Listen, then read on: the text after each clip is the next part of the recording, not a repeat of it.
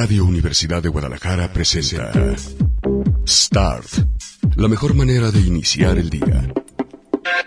Acompaña a Ricardo Salazar con la prensa, los editoriales, los nuevos medios y buena música.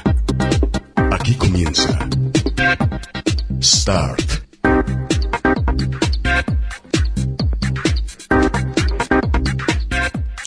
¿Qué tal? ¿Cómo les va? Muy buenos días. Bienvenidos a una nueva edición de Start, la revista de prensa de Radio Universidad de Guadalajara. Hoy que es día primero de agosto del año 2019, el mes 8, y bueno, pues terminamos de la peor manera el mes número 7 con lo que en su principio, o lo que en principio se informó que era una balacera en galerías, y luego se supo que era pues un intento de homicidio frustrado, por escoltas de una persona que era una persona muy importante. Bueno, las escoltas de esa persona muy importante eran ni más ni menos que las escoltas de la esposa de el gobernador de Nayarit, el señor Echeverría, si mal no recuerdo, o Chavarría, perdón, Chavarría, y sus hijos.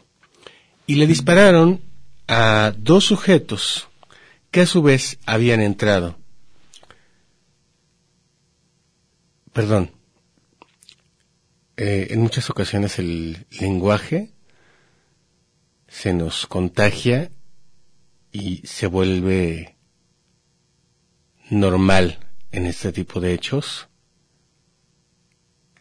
que se te peguen los vicios del lenguaje de quienes manejan la nota policíaca. No.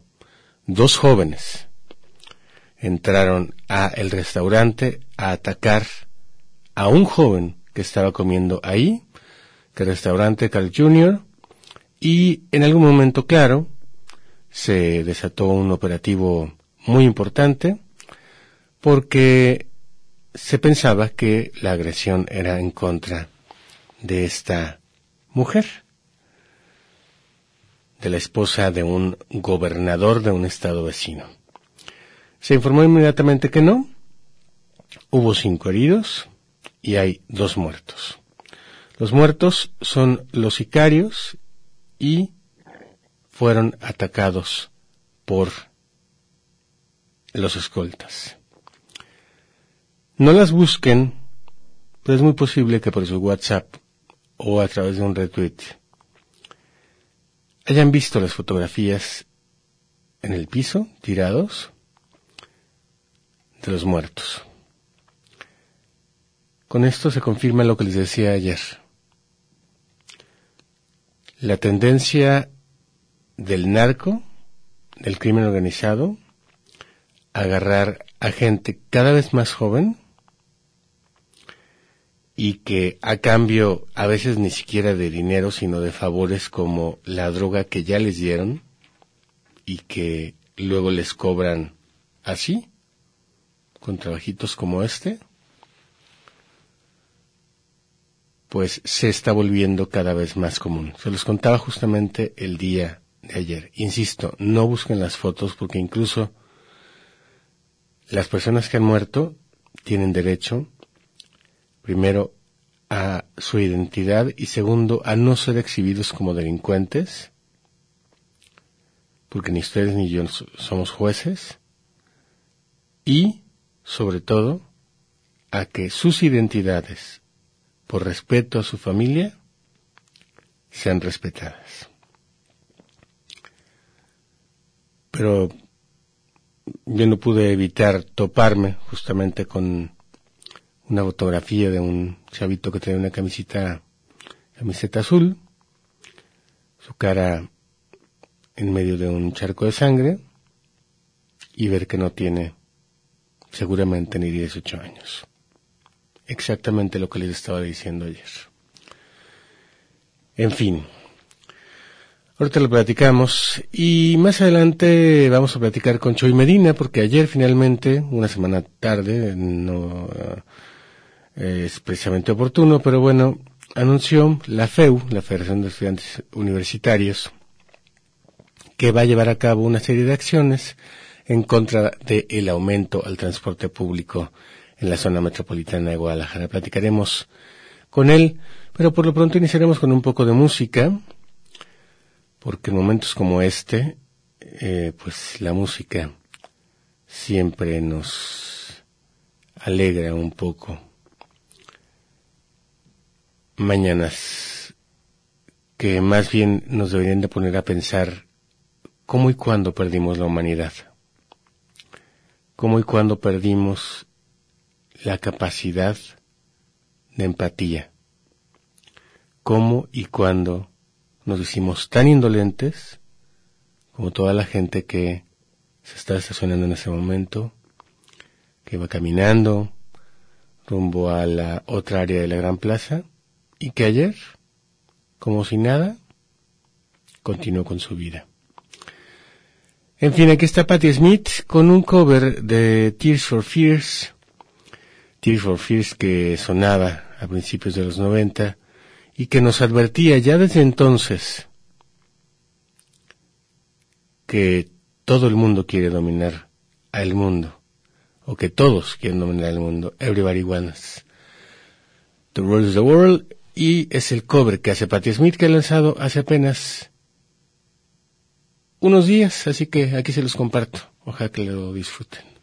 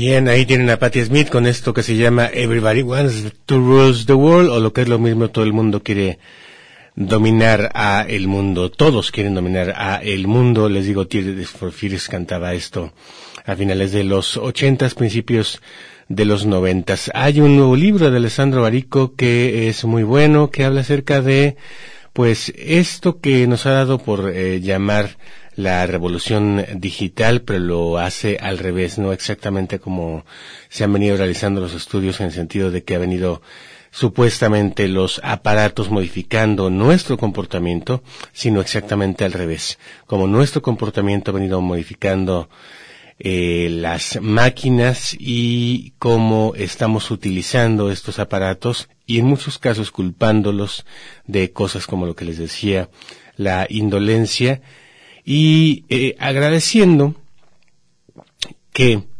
eh, pues ahora somos multitasking y tenemos la posibilidad de hacer un montón de cosas a través de lo digital, es decir, a través de un solo dedo. El punto aquí es que él en realidad hace un poco de historia y cuenta cuando comenzamos con esto, cuando empezó a tener efecto lo digital y sobre todo a poner subrayado un asunto que es exactamente lo mismo que pasa con la seguridad en Guadalajara. No tenemos ni puta idea de a dónde vamos. Sabemos que vamos en el barco. Sabemos que hemos zarpado. En muchos casos vamos felices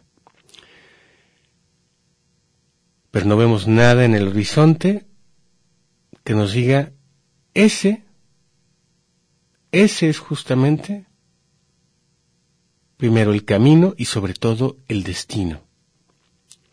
Todos los días están cambiando las cosas. Excepto a algunos a los cuales les parece que las cosas no solo no cambian, sino que Parece que les conviene que se queden así. El diario informador asegura que, y da el nombre, lo cual les digo no debería ser así, uno de los muertos el día de ayer es un líder que es el jefe del cártel Nueva Generación, en eh, la zona y que su pareja lo identificó, esto lo da a conocer a su vez, tampoco debería ser así, la Procuraduría Estatal y la Procuraduría Estatal también da cuenta de que la segunda víctima también pertenecía a una célula delictiva, pero no confirmó su identidad.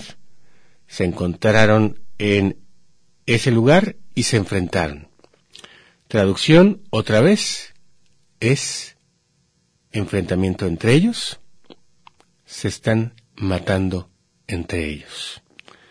Nos enteramos de este hecho de una manera muy rápida, porque resulta que emitió inmediatamente, casi, una serie de tweets y luego un boletín, la Procuraduría del estado de Nayarit, para decir que María Luisa Aguirre, esposa del gobernador Antonio Echavarría, Echavarría, Echeverría, perdón, gobernador de Nayarit, estaba en el sitio junto con sus hijos y para protegerla se involucró en el tiroteo. En el tiroteo. La balacera dejó seis civiles heridos, a los cuales Obviamente las autoridades de Jalisco ya estaban queriendo involucrar, ¿no? ¿Por qué te, por qué te dieron? ¿Por qué estabas ahí exactamente? Como dice José Luis Vázquez, está hoy en los controles. Etcétera, etcétera. ¿No?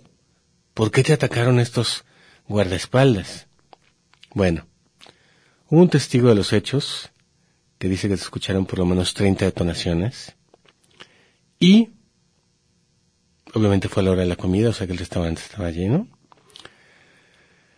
Y la mamá, si mal no recuerdo, de uno de los que ya le estaban imputando, que eran parte de, grupo, de un grupo delictivo, tuvo que salir a declarar que no, que ya estaba ahí, como está ahí cualquier otra persona, haciendo lo que hace otra persona en lugares como ese.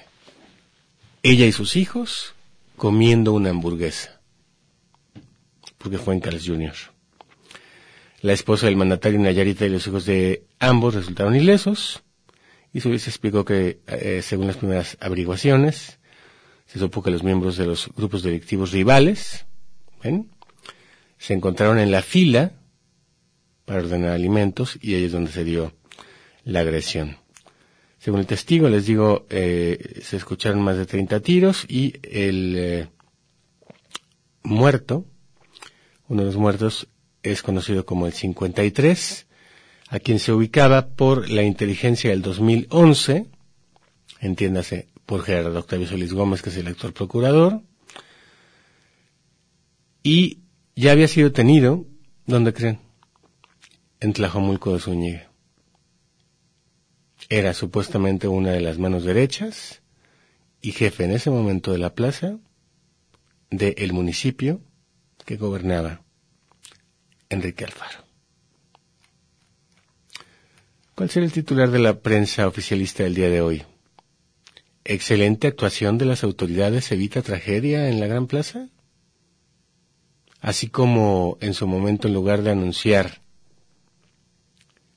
que había aumento del transporte público, su titular fue Histórico pacto entre el gobierno y la IP para evitar impacto económico por alza del transporte? No lo duden. Francamente no lo duden. Bueno, eh, voy a marcarle eh, a Chuy Medina de la FEU. Ah, mira, dice que va llegando. Bueno, pues si se quiere venir a platicar en la cabina, mejor. Yo nomás le iba a hablar. Pero bueno, ya se bañó, ya se perfumó, pues que llegue. O será que le, le digo, no, no llegue, y no voy a entrevistar por teléfono. No, que llegue. Y platicamos con él. Por lo pronto, entonces, escuchamos un poquito más de música. Este, el grupo se llama Peace. Hay que darle una oportunidad a la paz. Aunque yo sé que el nombre de la canción no es precisamente lo que nos gustaría escuchar. Eh, para así de Cuyagamba. Escuchar. Este, escuchar, pero es lo que estamos viviendo en Guadalajara. Blood Shake. Para quien entienda inglés. Aquí está eh, una excelente canción por lo demás de un grupo de lo que necesitamos. Peace. Paz.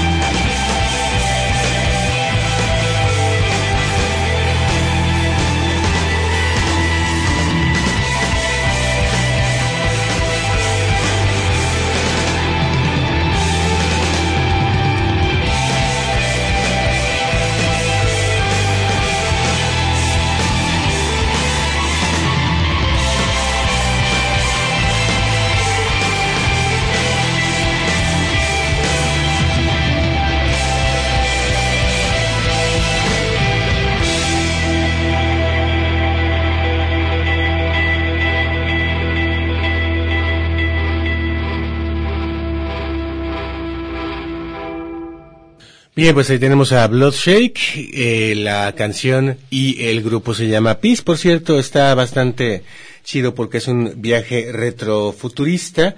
Y bueno, pues eh, después de ver la violencia que estamos viviendo en estos eh, momentos, específicamente en Guadalajara, que les recuerdo que esto coloca a Jalisco a nivel nacional eh, como el tercer eh, estado en número de, de eh, asesinatos, pues eh, es muy, muy triste, pero les recomiendo mucho a el grupo porque sí nos hace un viaje a el pasado, a ese pasado casi casi setentero, de hecho el, el, el este look de quienes integran este grupo es setentero cuando ni nos imaginábamos que cosas como la que pasaron ayer iban a suceder. Está conmigo Chuy Medina, eh, yo había pactado con él una entrevista, eh, casi siempre las entrevistas que hacemos en Start, justamente para no hacerlos levantar, ni bañarse, ni ir- venirse corriendo, las hacemos por teléfono, pero te levantaste y te viniste a la cabina de Radio Universidad. Chuy, Sí, ¿cómo estás? como quedamos, Ricardo. Gracias, buenos días a todo el auditorio. Bienvenido, eh, Chuy Medina, sigue siendo el presidente de la FEU. ¿Hasta cuándo? Hasta noviembre, Hasta noviembre. la segunda quincena. O sea que te, te queda un ratito para enfrentar eh, cosas como el hecho, por ejemplo, de que tengamos consumo de drogas y el hecho de que tengamos inseguridad en las en los planteles escolares que permitan que, por ejemplo, como vimos en la fotografía de ayer, haya chavitos dispuestos a matar y o chavitos que ya tengan deudas que eh, tengan que pagar esas deudas con el narco matando a otro chavito. Sí, eh, todavía hay algunos días que me toca estar al frente de la organización con temas complicados. Hace unos días liberamos una consulta eh, importante que pues, es una radiografía de cómo está el estudiante en la Universidad de Guadalajara y ese es el dato que principalmente alarma porque estamos viendo cómo el estudiante de preparatoria, eh, a diferencia del estudiante que está en licenciatura, está comenzando a tener como conductas eh, que tienen que ver con las adicciones distintas a los estudiantes de licenciatura. ¿Cuál es el tema que en lo personal a mí me alarma y que hay que prender el foco, que me parece que se puede atender, que estamos a tiempo y que le tenemos que prestar atención? Hay una sustancia sumamente adictiva que va en ascenso a nivel nacional y que se está volviendo como la droga de predilección de, pues, de los jóvenes, eso es muy lamentable, Cristal. el cristal, eh, que además es sumamente adictiva, que va en ascenso. Ah, bueno, eh, pues acá también en el estudio que levantamos, eh, vimos cómo hay en las preguntas que les hacíamos eh, una tendencia a, principalmente en las prepas, a que han probado este producto, que además es sumamente adictivo, barato y pues de fácil acceso. Y bueno, a mí me parece que si le tenemos que prestar atención en lo particular, a ese es un tema donde tendríamos que focalizar esfuerzos. Y sobre todo, y también déjame interrumpirte rápidamente, Chuy, porque eh, el cristal se utiliza en muchos casos por estudiantes porque, en teoría, mejora tu capacidad de concentración porque te puedes clavar en algo y sobre todo porque no duermes. Entonces hay quien se pone a sí mismo el pretexto de mañana tengo examen, por lo tanto me paso la noche estudiando, por lo tanto eh, fumo cristal, ¿no? Y como dices, es altamente adictivo al grado de que cada vez necesitas más y más y más y más, y aunque sea barato, terminas debiéndole al dealer o al narco un montón de lana. Eh, comparto lo que dices y, y además yo creo que hay que prender alertas ahí todos y las autoridades tanto universitarias como externas, como el SECAC, como el gobierno del estado y bueno hay que cerrar filas en torno a esto porque es de fácil acceso, es económico y me parece que tiene que haber ahí una gran campaña de prevención en este tema y hay que añadirle otro tema. Eh, no, no, no dejaría todo como el tema de las adicciones aislado. Hay un tema que tiene que ver también con la salud mental, que comenzamos a ver yo antes lo decía a priori sin saber, eh, porque no tenía datos, pero hoy los tenemos y contamos con ellos, de que cada vez hay más insomnio en los estudiantes, cada vez hay eh, mayor estrés en el estudiante también. Eh, tenemos compañeros y compañeras que cada vez manifiestan eh, sentirse ansiosos, tener ansiedad. Y bueno, pues esos son como nuevas enfermedades que cada vez están volviendo más comunes y que yo me atrevería a afirmar que si no le prestamos atención en los próximos 10 años o 15 años, vamos a tener pues, sociedades eh, que estén profundamente afectadas en su salud mental y que bueno, hay que prestarle atención porque en este momento eh, me parece que eh, yo, yo antes lo decía porque cada vez más compañeros y compañeras, inclusive en mi propia familia, había quien me manifestaba sentirse deprimido. Y seguramente mucha gente de lo que nos está escuchando tiene algún familiar, algún amigo o alguien que conoce que tiene un cuadro de depresión pues eso tiene que ver con la salud y eso se tiene que atender y la universidad me parece que tenemos que apretarle con este tema y debemos a pesar de pues aprovechar que tenemos las áreas eh, que están encaminadas en el departamento de salud mental en el CUCS tenemos las áreas de atención en crisis o tenemos que prestarle atención porque eh, me parece que es uno de los problemas que vienen en los próximos años que van a afectar duro a la población en México en lo general. Claro, porque insomnio, ansiedad, depresión etcétera. El caso es que eh, en muchos eh, momentos esto te puede llevar a su vez a otra adicción, ya sea legal o ilegal. Entiéndase, tomar cualquier pastilla que termine con PAM y o, lo más común entre estudiantes es un gallito para dormir, ¿no? Sí, y, todavía que... O un gallito para desestresarme. Ahora, eh, hay que hablar también de las posibilidades, o sea, esto surge como efecto de. Sí, claro. Eh, no es como espontáneo, no es como culpar al estudiante o encontrar la salida fácil que muchos dicen, ah, pues es bronca de la familia, eh, porque la mamá, el papá, ¿dónde están y esto? No, es como todo un caldo de cultivo el que genera estas circunstancias. Por ejemplo, nosotros cuando levantamos la consulta preguntamos distintas variables y parecerá, tal vez dirás, ¿y qué tiene relación? Pero preguntamos también sobre actividad física y deporte. Y nos dimos cuenta, pues primero hicimos un cruce de información de eh, estatura y peso y eso nos permitió, entre esas dos variables, distinguir cuántos estudiantes tienen sobrepeso y cuántos están bajos de peso. Y vimos que el 60% de la comunidad estudiantil estaba en su peso ideal, el otro 40% no. Mm. Entonces después nos fuimos más profundo y les dije, oye, ¿cuánto de deporte haces al día? Y nos dimos cuenta que más del 40% de la población en la comunidad universitaria es básicamente sedentaria. ¿Qué quiere decir? Que no están realizando actividad física y deporte comúnmente. Y bueno, eh, el hecho también de tener estudiantes que no están metidos en deporte, arte, cultura o en actividades extracurriculares a las que son la oferta educativa, bueno, eso también puede provocar que tengamos estudiantes con este tipo de cuadros. Sí, porque no Esa y como otras variables que tienen que ver con la alimentación, con los recursos económicos con los que cuentan, este, y con, bueno, la serie de oferta de actividades que les damos, y bueno, me parece que ahí hay que prestarle atención, y, y todavía nos podríamos ir a filosofar un poco más y ir de manera más profunda, porque pues también tiene que ver principalmente con un modelo eh, económico en el que estamos eh, a nivel nacional, a nivel internacional, que bueno, hoy es producto de muchos eh, de estereotipos, de formas de verse a sí mismos los jóvenes, este, que bueno, eso también los deprime, ¿no? ¿Tú crees que ver en Instagram cosas tan efímeras eh, de supuesta felicidad de personas que suben el pomo, la botella, el antro, el carro bien chido y esos son los estereotipos de los cuerpos hermosos. Los cuerpos, eso también eh, genera otro tipo de situaciones que bueno en este momento pues estamos teniendo circunstancias que tienen que ver con afectaciones principalmente en la salud mental. Sí, en el caso específico de lo que dices eh, el tema de la de la, lo sedentario pues la gran bronca es que muchas veces eh, la depresión y todo es causada por falta de la producción de serotonina, melatonina y otro tipo de inas que tenemos en el cerebro que en el aspecto natural se producen por hacer actividad física. Y mucha gente en realidad eh, no hace actividad física porque considera que es una obligación y, y, le da hueva, ¿no?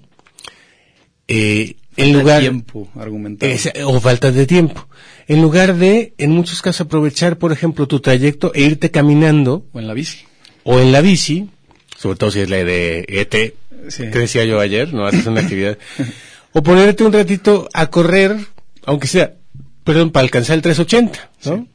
Este, pero tratar de hacerlo de manera rutinaria porque eso va a hacer que no necesites una sustancia externa, sino que tu propio cuerpo en su química produzca eh, pues eso, sustancias que a su vez a ti te den felicidad, tranquilidad, eh, posibilidad de estar cansado y poder dormir a gusto, etcétera, etcétera. Por etcétera. supuesto. O sea, que, que se elimine el insomnio, etcétera. Ah, inclusive me gustaría decir que quien nos está escuchando en este momento, eh, que puede entrar a la página www.feu.mx.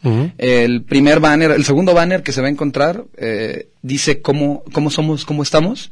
Basta que le dé clic ahí y puede consultar una radiografía de cómo estamos los estudiantes en la universidad en este momento a partir de lo que estamos platicando ahorita.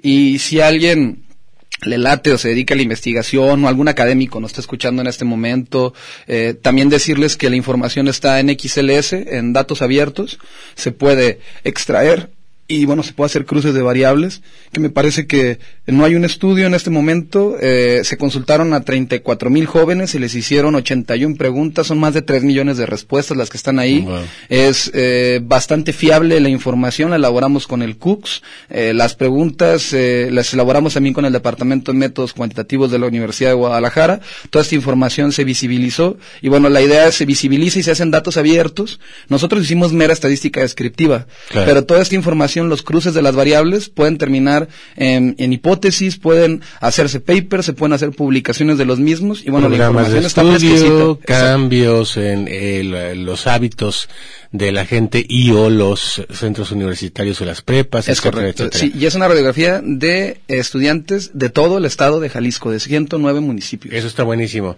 Eh, a ver, déjame hacerte nada más eh, rápido una pregunta con Dígame. este tema y nos vamos al siguiente que se va a poner eh, peliagudo. Eh, en, eh, ¿Hay alguna diferencia en términos de clase social con respecto a lo que encontraron eh, en términos de esto, tanto de consumo de drogas como de cuestiones de ansiedad, depresión, etcétera, etcétera? Eh, po- podría analizarse porque les preguntamos también a cuántos recursos contaban a- al mes. Eh, un número importante de estudiantes vive solamente con 100 pesos a la semana. Es decir, apenas trae para el lonche. Entonces, eh, se podría utilizar esa variable, cruzarla con el tema de adicciones, de depresión, de alimentación. Les preguntamos qué comen, cuánto comen. Todo eso está visible también en la, en la consulta. Y bueno, pues se puede hacer ese tipo de, de hipótesis. Y por otro lado, también le preguntamos a los estudiantes cuáles consideraban ellos que fueran las causas de mayor discriminación en la institución. Mm.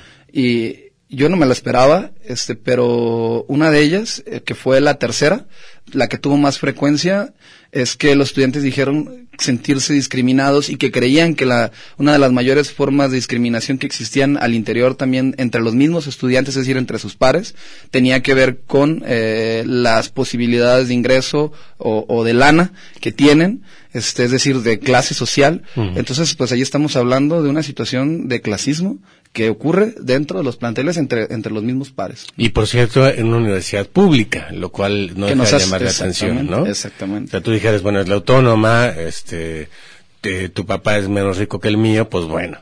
Este, en fin. A ver, Chuy, Échale. neta, con una mesa, ¿me vas a dar la primicia o no? Sí, adelante, adelante. Ya se instaló la mesa Ah. que ayer pediste con gobierno del Estado Sí. para tratar de ver que eh, se mínimo revise eh, si efectivamente lo que se llama tarifa social es lo aplicable Ajá. en este momento al, transporte público después del aumento anunciado por Enrique Alfaro. Una mesa no resuelve nada. Lo que puede Que resolver cosa algo... que lo dijiste tú, ¿eh? Es justo lo que yo te iba a decir, pero de una mesa no resuelve nada. Eh, Lo que puede resolver en este momento es la presión que hay, tanto de la opinión pública como de la sociedad. La mesa simplemente es de diálogo, eh, pero no compromete a nada ni a ellos ni a nosotros. Ni ellos tienen que cumplir el planteamiento que estamos haciendo. Y nosotros tampoco tendríamos ni estamos comprometiendo en ningún momento eh, que para el regreso a clases, para cuando estemos los estudiantes, la inconformidad no, no surjan movilizaciones, manifestaciones espontáneas o inclusive nosotros mismos como organización estudiantil nos veamos en la necesidad también de convocar, principalmente pues porque tú sabes que cuando llegas a una mesa así te pueden ver la cara Sí, es que es una vieja técnica priista, ¿no? Así de crea una comisión, dale largas a la comisión, somos pendejos y no pasa nada. Claro, yo ayer planteé tres cosas. Fue una mesa eh, que duró cerca de dos horas y media. No fue una mesa fácil. ¿Con quién? Este, estuvo Patricia Martínez. Ella es la responsable de gestión del territorio. Estas son las nuevas coordinaciones que se crearon en el en, el gobierno del Estado. Antes activista pro movilidad y antes una de las manifestantes en contra de los aumentos del transporte público, por ejemplo. Ella ah, estuvo presente y ese, dato, pues me parece que la tiene que hacer sensible al tema. Estuvo Diego Monraz, el secretario del Transporte. Basura. Y estuvo Mario, eh, Mario Silva el responsable del IMEPLAN. También en su momento activista, y en contra de el actual modelo de transporte público y en contra de que se aumentaran antes de que se, por ejemplo, cambiaran las rutas y cambiara el modelo a ruta empresa. Sí, y, y, y, ellos con sus equipos técnicos en la mesa integrados. Los planteamientos fueron tres, de los cuales se discutieron solamente dos. Uno quedó pendiente, que a mí me parece que el que queda pendiente es la clave de, de mucha de la discusión. El primero tiene que ver, y, no quiere decir que no va a entrar, sino se va a la siguiente discusión. El primer planteamiento que hicimos tiene que ver con el transbordo. Mm. Yo, es una convicción personal que el transbordo tiene que ser una realidad en la zona metropolitana. Se está planteando un modelo de ruta empresa que va a transformar el transporte público, que va a reordenar las rutas. Histórico y bla, bla, bla. Pero déjame decirte una cosa, no está contemplado el transbordo. Es decir, entre las rutas troncales, entre las intersecciones que tenga, eh, pues, ¿para qué queremos tener una tarjeta, una tarjeta si no aspiramos a tener un modelo de integración tarifaria que te permita bajarte o del tren o del macro subirte a la ruta empresa en todas esas intersecciones que van a tener. Y que te cueste la mitad. Y que te cueste porque es el mismo trayecto. Exactamente. Es decir, como en cualquier ciudad eh, moderna del mundo, y por cierto son los ejemplos que ponían el propio Mario Silva y eh, Patricia Martínez cuando eran activistas. Eh, a ver, ¿de qué te sirve? De nada. Sin embargo, el amado líder, ex amado líder, eh, ahora Enrique II, lo planteó en su boletín, en el que se une el de la cara, el domingo a las en la noche. Dice que sí se trabaja en transbordo y que va a quedar instalado todo el sistema electrónico en agosto, lo cual significa que en agosto o a finales de año a más tardar sube todo el transporte. Ah, ellos dijeron que para diciembre, en la rueda de prensa, ya en el boletín yo no vi si mencionaron que agosto. Lo que pude ver es que el boletín me refiere al, video que ah, hizo Enrique pues, pues déjame decirte una cosa, no está contemplado el transbordo. El transbordo está contemplado en el sistema masivo de transporte. ¿Qué quiere decir? Que el tren al Citren hay descuento. Claro. Del tren al macro va a haber descuento. Y eso lo absorbe el Estado. Ajá, pero la ruta particular no. Pues la ruta de empresa no. Eh, esas no están contempladas ni en los cruces que tengan con el transporte masivo, ni en las intersecciones que tengan entre las mismas rutas empresa. Para empezar, no hay consenso todavía sobre el fideicomiso, a donde van los recursos de toda la gente que les vamos a pagar a estas personas por utilizar el transporte público. ¿Qué ¿Qué convicción tenemos nosotros? Y es el primer punto que pusimos sobre la mesa, que el transbordo es una opción.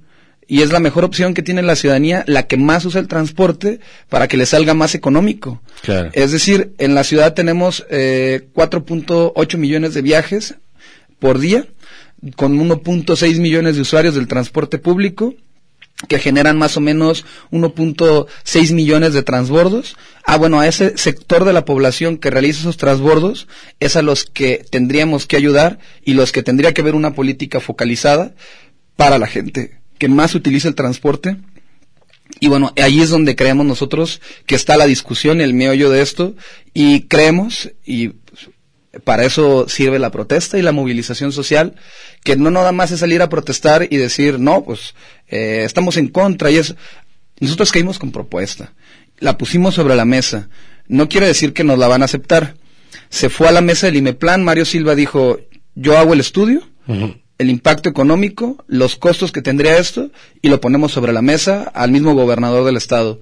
Yo espero que esto avance y que esto camine, pero pues, no quiere decir que va a ser así. Entonces, eh, a mí me parece que lo importante ahorita es que hay presión social, que hay inconformidad, que se está discutiendo en los micrófonos, en todos los auditorios ahorita, pero también lo que quiero dejar bien claro es que, pues de no haber un planteamiento, de no acceder, pues la movilización estudiantil, ciudadana y de las personas, pues sigue ahí activa, pero además la inconformidad, y ya les dijimos, qué es lo que queremos y cómo podría contribuirse con la gente que más gasta en transporte. Tienen 10 días para resolver este asunto porque el 11 regresamos a clases. El 12.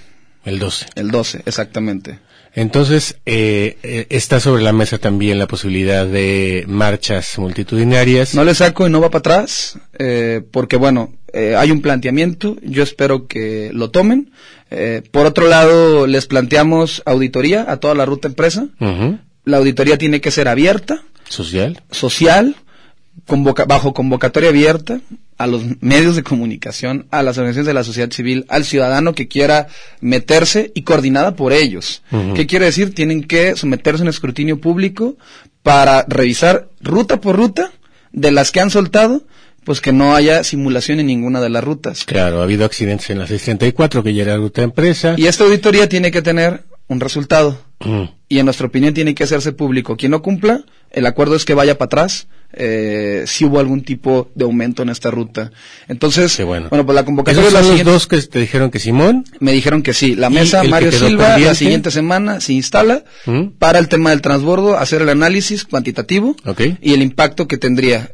Se puso sobre la mesa. Y la convocatoria la siguiente semana se publica para la auditoría la ruta empresa. Me llevé esos dos acuerdos ayer de la mesa. ¿Y qué queda pendiente? La tarifa social. ¿Qué quiere decir? Eh, yo, yo exigí, lo primero es que hablemos con la verdad. Y para tener una discusión de este tipo, yo tengo datos que podemos platicar sobre el perfil de los usuarios. Pues resulta que los únicos datos que se están discutiendo son estos. Pero ¿qué tal si tuviéramos una discusión abierta a partir de datos abiertos, donde el periodista, el ciudadano común, pudiera saber eh, la radiografía o el perfil de los usuarios a partir de cruces de información que tengan que ver con el INEGI, que tengan que ver con la canasta básica, que tengan que ver con el poder adquisitivo de las personas, que tengan que ver con el perfil del usuario. Y esto nos pudiera tener estos, estos componentes para entender y tener un componente tarifa social. Es decir, cuánto pueden pagar. Lo que puede pagar la gente. Porque ya se gasta en la lana en comida y se gasta en la lana en principalmente transporte. Exacto. Pero pues también tienen derecho a una serie de diversiones. Porque hoy sabemos, ah, sí, adelante. No, no, lo que pasa es que me tengo que despedir, pero no, rápidamente. Hoy sabemos la tarifa técnica. Ajá. Y dicen ellos que cuesta 9.52. Ajá. Que se realizó en el año 2018, que se aprobó por el Comité Técnico de Validación.